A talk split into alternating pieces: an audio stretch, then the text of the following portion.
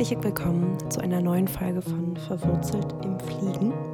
Mein Name ist Luise Jürke und in dieser Folge möchte ich teilen, was ich über die Proteste im Iran recherchiert habe, vor allem auf Grundlage der wundervollen Arbeit vieler deutsch-iranischer JournalistInnen, die ich alle in den Shownotes verlinkt habe.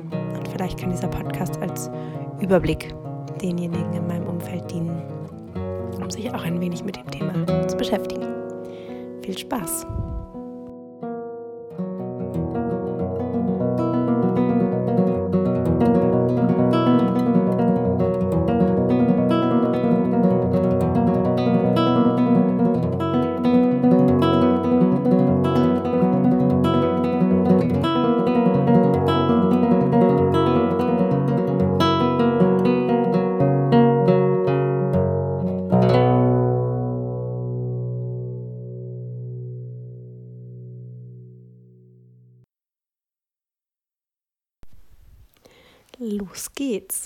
Mit unserem Thema heute die Proteste oder die mögliche Revolution im Iran.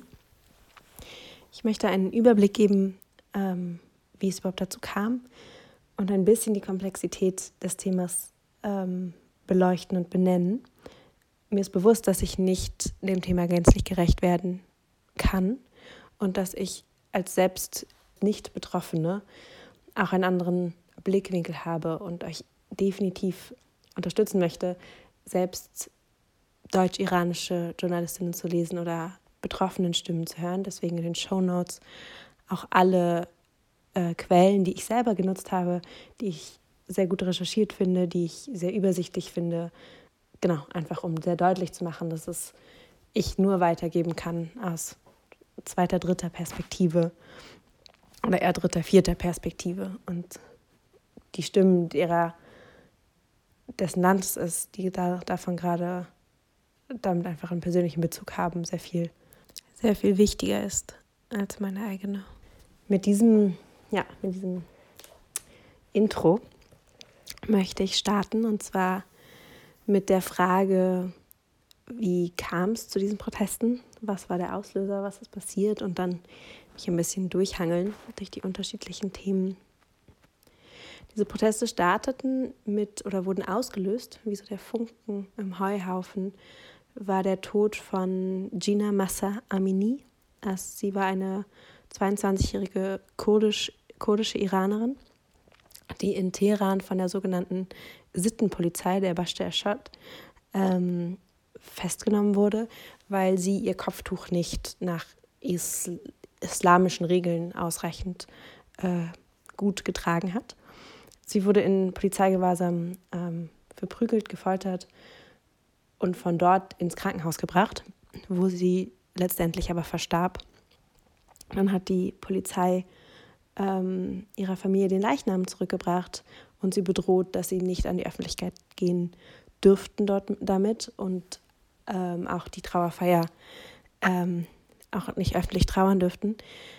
Das hat die Familie nicht eingehalten. Sie ist damit an die Öffentlichkeit gegangen Daraufhin wurde der Leichnam von Gina Massa Amini ähm, der Familie wieder gestohlen und äh, viele Kilometer weiter begraben. Auf ihrem Grabstein steht heute zu lesen, dein Name wird ein Code sein. Und das ist auch ein bisschen aus meiner Perspektive, was wir beobachten, dass auf Demonstrationen, auf Kundgebungen, die ich hier in Deutschland besucht habe, oft zu hören ist Say Her Name und dann kommt Massa Amini und sie ein Symbol und der Auslöser eigentlich dieser Proteste äh, geworden ist. Genau. Nun haben sich diese Proteste allerdings ausgeweitet über das ganze Land und auch über die unterschiedlichsten Schichten. Und es geht nicht mehr nur um das Kopftuch, den Hijab, den im Iran alle Frauen verpflichtend tragen müssen, sondern es ist sehr deutlich, dass es einfach ein, dass es Proteste sind oder sogar eine Revolution gegen das islamische Regime. Denn es gibt da einen wichtigen Unterschied zwischen dem Iran als Land äh, und der Islamischen Republik als politische äh, Institution, als politisches System. Die Proteste, die Revolution ist ähm, dezentral organisiert. Das heißt, es gibt momentan keine Führungsperson. die diese Demonstrationen anführt oder organisiert oder oder oder, sondern es sind wirklich einzelne Gruppen an durch die gesamte Bevölkerung durch inzwischen und durch die alle Altersgruppen von äh, SchülerInnen, Studierenden, aber auch äh, ÖlarbeiterInnen haben sich, haben sich den Protesten angeschlossen und ähm, vor ein, ein, paar Tagen, ein paar Wochen, vor etwa einer Woche war das, habe ich gelesen, dass ähm, ja, eben Ölarbeiter sich angeschlossen haben und gestreikt haben, was äh, ein Vorteil ist, weil dadurch diese Revolution nicht so leicht gestoppt werden kann, ähm, was aber natürlich bei Fragen der, was sind Alternativen, was käme nach, dem, nach der Islamischen Republik potenziell, ähm, diese Fragen sind einfach noch offen. So. Und der Grund dafür, also ein weiterer Grund, warum es keine Führungspersönlichkeit so richtig gibt, ist, dass über die letzten Jahre und Jahrzehnte, in den 43 Jahren, die diese Islamische Republik besteht, seit 1979, seit der Islamischen Revolution, einfach alle Oppositionelle, die eventuell eine Führungspersönlichkeit sein könnte, ähm, ins Gefängnis gebracht wurde oder ins Exil gegangen ist. Ähm, es gibt ein sehr berühmt-berüchtigtes Gefängnis in Teheran, das Evin-Gefängnis, wo auch gesagt wird, um Gilda Sahebi, eine deutsch-iranische Journalistin, zu zitieren, ähm, der Iran ist ein Gefängnis und Evin ist eine Universität, weil dort sehr viele Gelehrte, sehr viel gebildete Menschen äh, sitzen, die eben in Opposition stehen zur Islamischen Republik. Diese Proteste werden ähm, brutal niedergeschlagen. Viele Menschen werden verhaftet, es werden auch Kinder verhaftet. Ähm, es gab Aussagen von ähm, der Regimeseite, wir bringen euch eure Kinder schwanger zurück. Das heißt auch Vergewaltigung ist als ganz klares Mittel zur Unterdrückung dieser Prozesse eingesetzt. Äh, Menschen werden gefoltert, das Internet wird abgestellt, was die größte Waffe der Menschen vor Ort ist, um Menschen wie mir, Menschen wie uns, die nicht selber im Land sind, äh, Bilder zukommen zu lassen, Berichte zukommen zu lassen, was passiert. Dazu braucht es das Internet, das wird immer wieder regional oder ähm, zeittemporär abgestellt, was allerdings für das iranische Regime sehr teuer ist, weshalb es nicht flächendeckend und dauerhaft passiert und wir immer wieder mitbekommen, was äh, vor Ort passiert. Genau, das berühmte Evin-Gefängnis hat tatsächlich, in dem dann auch viele Protestierende aus Teheran eben als politische Gefangene hingebracht wurden, hat äh, vor ein paar Tagen gebrannt. Äh, und es ist seitdem unklar, wie viele Menschen sind in diesem Brand gestorben, wer ist darin gestorben. Zu einigen Oppositionellen gibt es seitdem keinen Kontakt mehr. Das heißt, Menschen wissen gar nicht, ob die Personen noch leben oder wo sie sind. Dann gab es ähm, auch andere Symbolfiguren sozusagen. Die ähm, Profiklettererin Elnas Rekabi ist in Südkorea bei den Asienmeisterschaften ohne Kopftuch geklettert und steht seitdem unter Hausarrest. LehrerInnen streiken, ÖlarbeiterInnen, wie ich bereits erwähnt habe, streiken, sind in Kurdistan, das heißt der Region im Westen des Landes, herrschen zum Teil kriegsähnliche Zustände. Das ist eben auch die Region, wo Gina Massamini selbst herkam. Und jetzt zur Frage, warum kommt es jetzt zu diesen Protesten? Da habe ich herausgefunden, dass viele eben gerade junge Frauen, das Durchschnittsalter von der, der iranischen Bevölkerung ganz generell liegt unter 35 Jahren. Ich glaube bei 32, wenn ich mich recht erinnere. Und viele junge Frauen halt sagen, okay, ich hätte, Gina hätte ich sein können.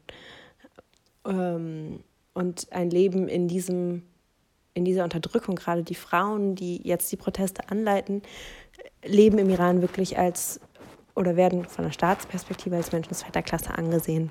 Sie müssen eben ein Kopftuch tragen, sie müssen lange Kleidung tragen, sie müssen sich bedecken.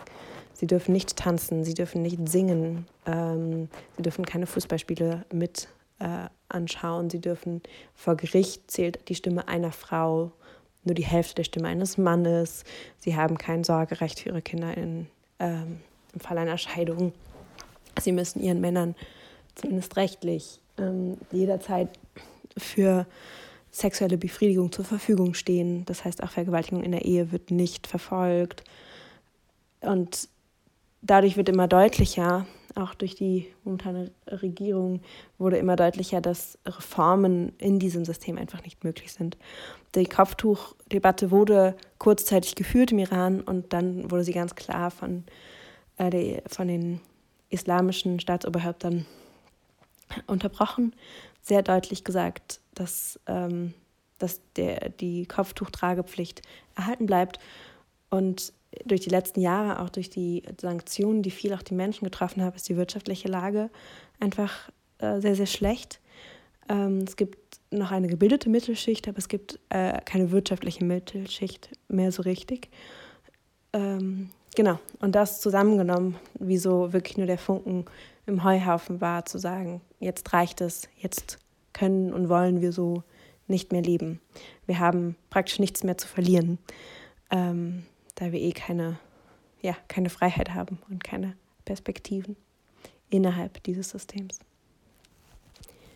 Als nächstes möchte ich eingehen auf den Slogan Jin Jian Azadi, der sehr, den ja, wir sehr viel hören, der sehr viel ähm, gesprochen wird oder auch auf, auf Jin Jian Azadi selbst ist kurdisch.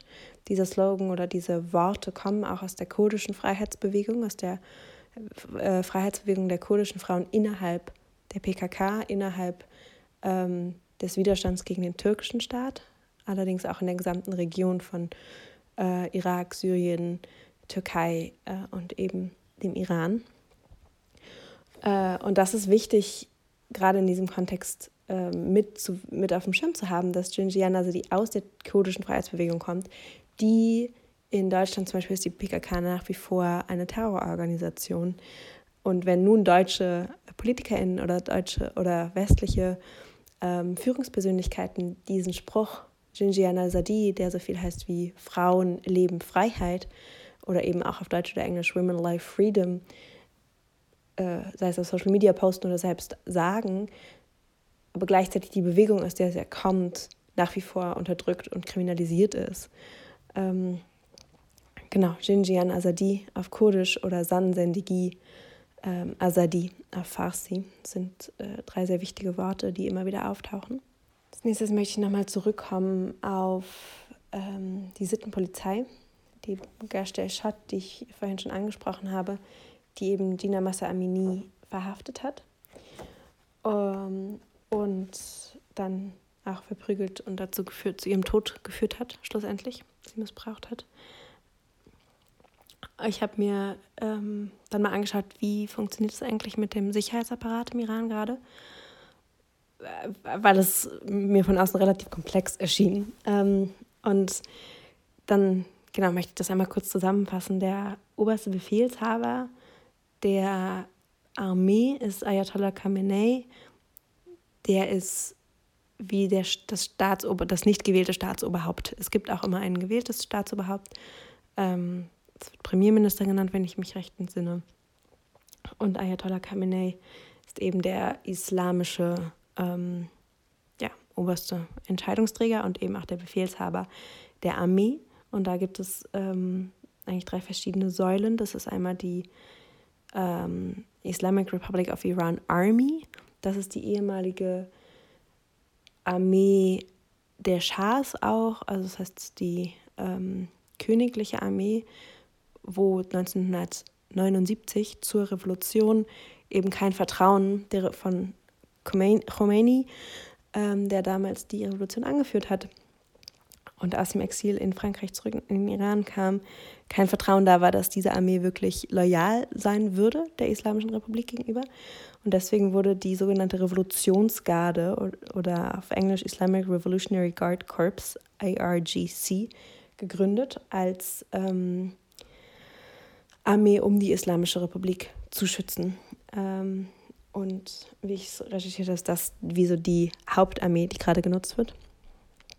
Und dann gibt es noch die Volontier paramilitärische, also die freiwillige paramilitärische Gruppe der Basij-Miliz, die, in den, die heute in den Protesten sehr, sehr relevant ist, weil sie diejenigen sind, die auf die Proteste brutal niederschlagen.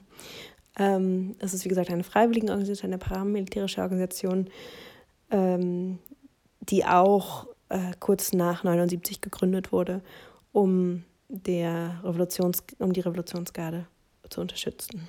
Äh, und dann gibt es das sozusagen die militärische Seite und dann gibt es natürlich auch die Polizei. Ähm, und da gehört die sogenannte ähm, Gashte Ashad dazu. Diese Sittenpolizei ist Teil der Polizei, die bei Männern und Frauen, aber eben vor allem werden Frauen damit ähm, ins Visier genommen, dafür ähm, Frauen verhaftet, äh, wenn sie, wenn ihr Erscheinungsbild nicht dem islamischen Dresscode entspricht. Äh, es gibt keine konkrete Ausdefinierung, was das heißt, aber äh, deswegen lässt das sehr viel Spielraum. Aber eben, wenn das Kopftuch nicht ordentlich getragen wird, wenn Kleider zu kurz sind äh, oder, oder, oder. Ähm, genau. Und was darin, was in passiert, sind sogenannte Umerziehungsmaßnahmen, die aber eben häufig sehr, sehr brutal sind. Äh, genau. Als weiteres Mittel der Niederschlagung dieser Proteste wird, vielleicht habe ich das eben auch schon erwähnt, ich bin mir gerade nicht ganz sicher leider, ähm, wird eben auch äh, Vergewaltigung ganz klar genutzt. Also ähm, es gab Aussagen des iranischen Staats, wir schicken euch eure Kinder schwanger zurück. Das sagte ich bereits, ja. Dann möchte ich jetzt einmal eingehen auf die Frage, wie ähm, reagiert denn die Welt sozusagen?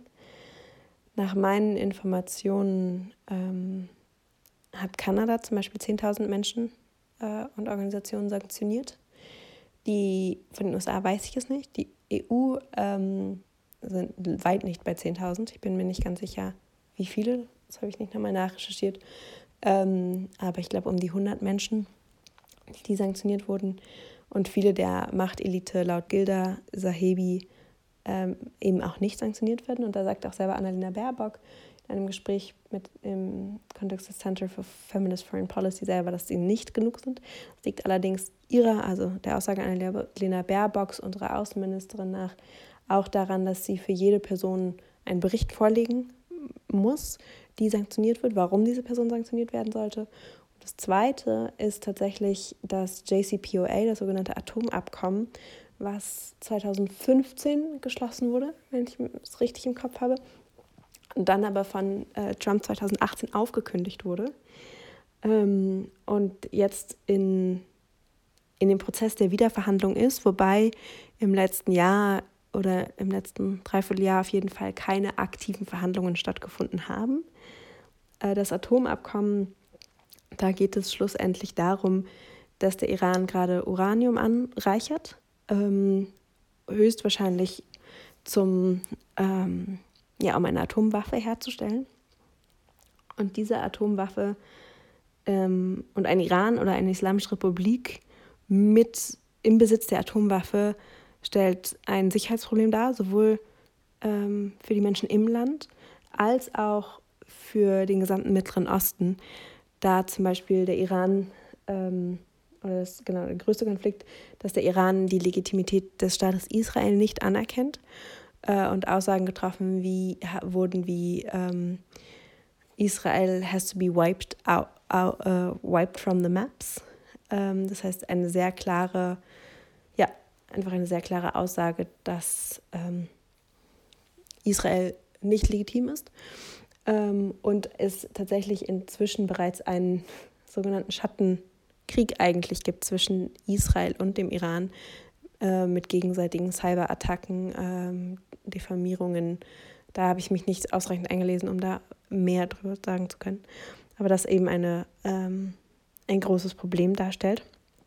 Und der, die Islamische Republik tatsächlich auch ähm, islamistische ähm, Terrorgruppen unterstützt, wie äh, Hisbollah oder die Hamas und ein, ja, ein, eine mögliche, ein mögliches Szenario ist, dass eben eine islamische Republik mit, den technischen, mit dem technischen Know-how und dem materiellen Besitz einer Atomwaffe diese eben auch diesen ähm, Gruppen zur Verfügung stellen könnte und dadurch der Mittlere Osten stark destabilisiert würde. nun ist die Frage, ist dieses Atom, kommt die Frage auch immer wieder auf, ist dieses Atom, oder es kommt die Forderung, dieses Atomabkommen äh, aufzukündigen, Verhandlungen zu beenden mit der Islamischen Republik, was natürlich kontrovers diskutiert wird.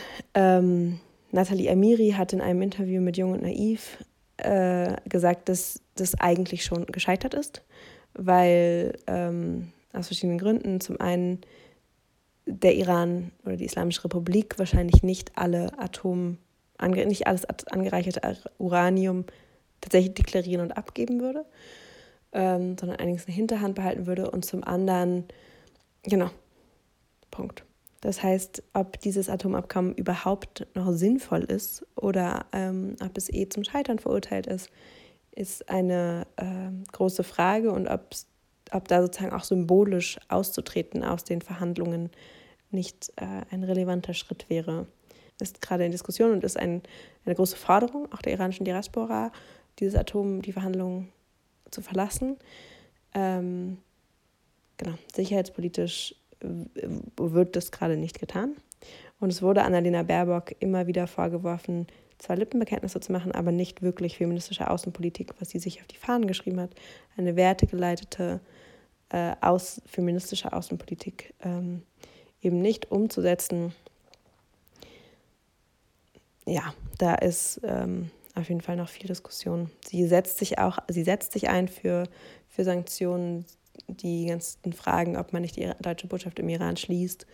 Und so wurden in dem, in dem Gespräch vom Center for Feminist Foreign Policy auch diskutiert, wo hingegen Alina Baerbock äh, ja auch sagte, hey, ähm, wenn wir im Iran präsent sind, dann ermöglichen wir es Menschen potenziell auch auszureisen, die ausreichen möchten. Dann kriegen wir mit, was passiert, ähm, was wir sonst eben nicht tun würden.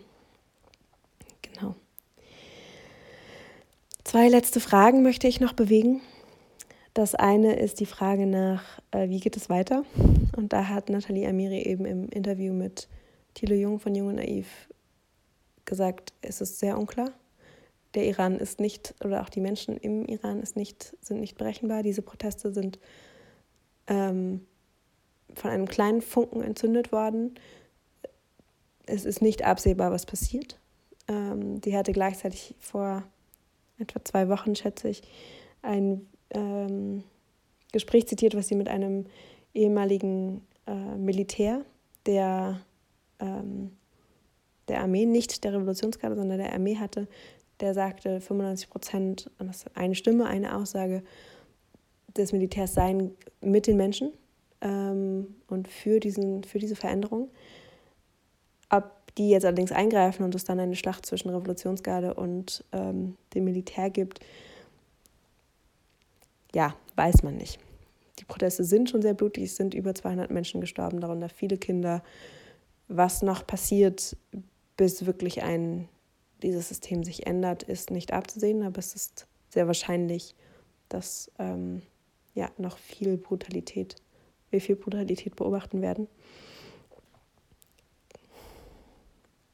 Und die letzte Frage, ja, was können wir eigentlich tun, jetzt hier in Deutschland, äh, ich, die ich gerade hier auf dem Sofa sitze, ähm, was da immer wieder genannt wird von Düsen Tekal, von Talia Amiri, von Gilda Sahebi, von Enissa Amini, ist seid Schallverstärker. Posten, posten, posten, die Stimmen der iranischen Bevölkerung sichtbar machen, sichtbar halten vor allem auch und damit klar und deutlich machen, dass die ähm, Propaganda des islamischen Regimes nicht dem entspricht, was auf der Straße passiert, dass sie, das islamische Regime ihre Bevölkerung unterdrückt, äh, Oppositionelle einsperrt, Kinder verhaftet und tötet. Ähm, und so einfach im globalen Bewusstsein ist und bleibt, was dort gerade passiert, um Veränderungen beizutragen und um den Menschen im Iran, die gerade protestieren, unter Lebensgefahr protestieren, äh, auch Motivation zu geben und Unterstützung, Solidarität zu zeigen, klar zu machen, wir sehen euch, wir sind mit euch, wir tun, was wir können. Dann natürlich Druck auf die Politik ausüben, sei es ein Brief, eine Nachricht an den eigenen Abgeordneten, sei es Nachrichten ans Auswärtige Amt äh, und natürlich zu Demonstrationen gehen, informiert bleiben, ähm, genau, Solidarität zeigen. Ähm, ja, Das